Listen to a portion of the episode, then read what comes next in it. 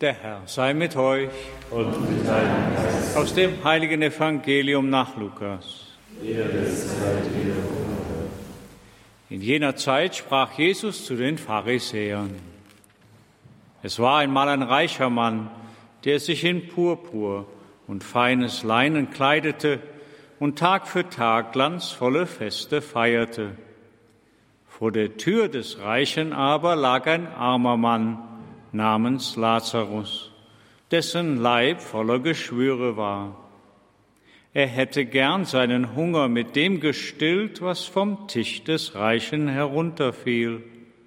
Stattdessen kamen die Hunde und leckten an seinen Geschwüren.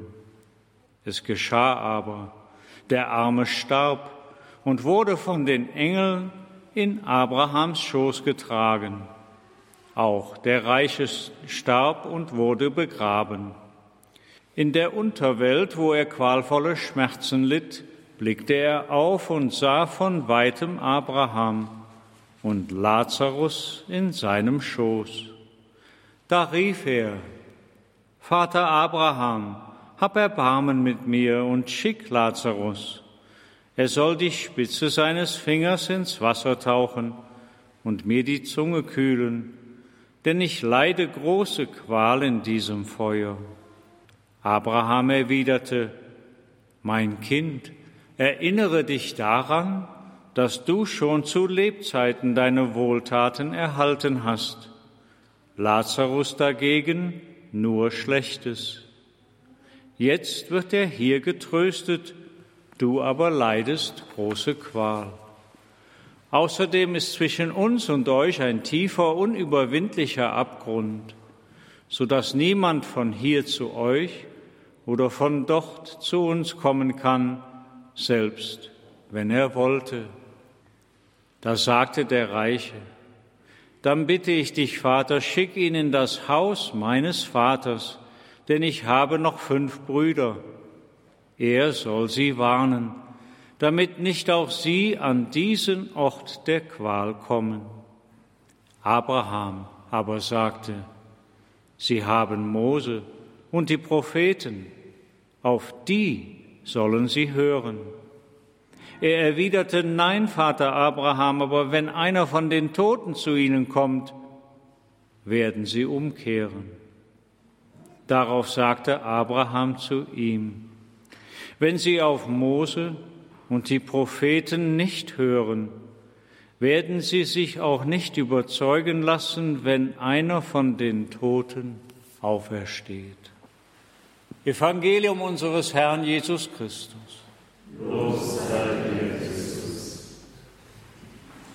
Liebe Brüder und Schwestern, wenn wir dieses Evangelium im ersten Blick anschauen, hat man den Eindruck, als ob Jesus diesen reichen Mann kritisiert, weil er den armen Lazarus eben vor der Türe liegen lässt und ihm nicht das Nötige zum Leben gibt. Aber darum geht es in diesem Text gar nicht. Denn der Beisatz, der hier steht, dass er gerne von den Brosamen äh, äh, gegessen hätte, die vom Tisch des Reichen fallen, steht im Urtext des Evangeliums nicht. Das wurde einfach beigefügt. Also es geht gar nicht darum, dass Jesus den Reichen hier kritisiert, weil er die Not der Menschen nicht sieht. Und es geht auch nicht darum, dass er den Reichtum kritisiert, den der Mann hat. Denn er selbst hatte einen Freund, Lazarus, der einer der reichsten Männer der Gegend war. Und bei ihm ist er gerne eingekehrt. Aber dieser Lazarus, der war zwar großzügig und der hat seinen Besitz so eingesetzt, wie es dem Herrn eben gefallen hat. Aber darum geht es in diesem Gleichnis gar nicht. Sondern dieses Gleichnis richtet sich an die Pharisäer, an die Schriftgelehrten. Und jene meinten, besonders die Sadduzäer, es gebe kein ewiges Leben. Die Sadduzäer waren der Meinung, jawohl, es gibt nur diese Welt und es gibt keine Auferstehung der Toten. Und die Pharisäer waren der Meinung, dass dann, wenn ein Mensch in dieser Welt lebt und sich vom Wohlstand und vom Reichtum eben sie leben kann und dass Gott ihm das alles schenkt, dass er dann von Gott geliebt sei. Und dass wer eben arm ist, selber schuldig ist, weil er das Gesetz nicht hält und deshalb von Gott nicht geliebt wird. Und gegen diese Meinung steht eben Jesus auf und sagt, nein, so ist das nicht. Denn irgendwann fällt einmal der Vorhang. Und dann kommt das andere und dort sind ganz andere Gesetze als in dieser Welt. Das war damals, aber heute, wie sieht es denn heute aus? Wir leben in einer technisch sehr gut organisierten Welt. Ich kann mich erinnern, als ich geboren wurde, meine Mutter, ich war das fünfte Kind von sechs, das erste ist sechs Jahre, der Vater im Krieg, die Mama hatte kein Elektroherd, keine Waschmaschine, sie hatte kein ein, äh, armes Bügeleisen und sonst alles musste man mit der Hand machen. Die ganze Landwirtschaft musste man sich mit Handarbeit bedienen. Und wenn wir heute sehen, wie wir technisch ausgerüstet sind, sei es in den verschiedensten Bereichen des Transportes oder sei es im Bereich der Computerwesen oder sei es im Bereich verschiedenster anderer, wir verstehen es, eben diese Dinge klug einzusetzen. Und sie sind auch schön und sie haben das Leben auch sehr viel erleichtert. Ich bin der Letzte, der diese Dinge verurteilt. Aber sie sind auch gefährlich. Nämlich es hat in unser Herz das Wissen eingegraben oder eingefressen, in dieser Welt, da könnten wir eventuell das Paradies schaffen. Und wir brauchen die andere Welt gar nicht. Und einen der halb, eineinhalb Jahrhunderte Kommunismus haben uns immer wieder gesagt, wir schaffen doch das Paradies. Bin hier auf dieser Welt und wir brauchen das andere gar nicht. Und die Liberalisierung der Marktwirtschaft hat uns auch eingebracht, dass uns immer wieder die Schönheiten ihrer Leistungen vor Augen gestellt hat und gesagt hat, jawohl, Ärmel hochkrempeln und wir brauchen diesen lieben Gott gar nicht. Wir haben ganz vergessen, dass irgendwann einmal unser Leben beendet ist und wir halt doch in eine andere Welt gehen. Und ich habe selbst von Universitätsprofessoren aus, mit eigenen Ohren gehört, dass es eine Hölle nicht geben könne, weil das gegen die Barmherzigkeit Gottes stehe. Obwohl es in den Evangelium 20 Mal steht. Und Jesus kam ja, um uns zu sagen, ja, ich erzähle doch euch von dieser Welt.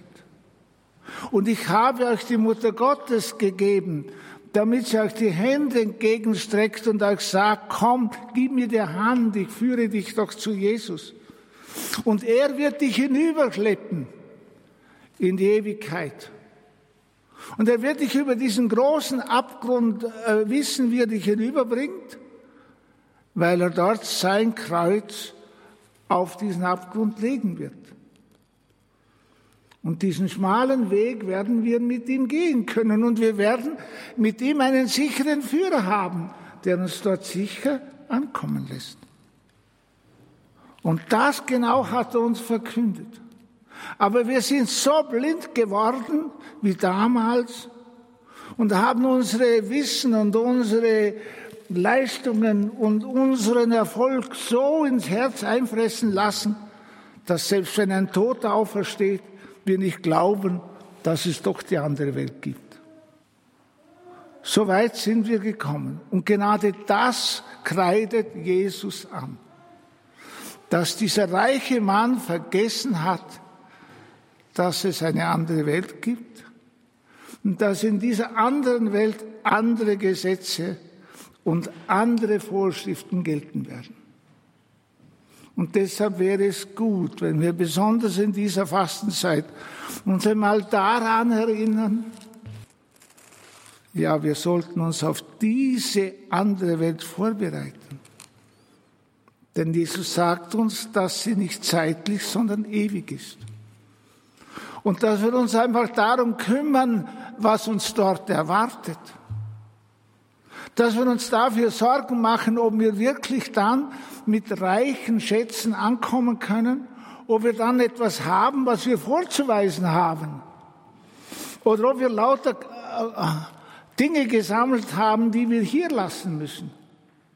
Wie der Reiche, der nichts mitnehmen konnte. Dass wir uns darüber einfach einmal Gedanken machen und uns einfach einmal auf Jesus hinwenden und auf ihn hören und sagen, jawohl,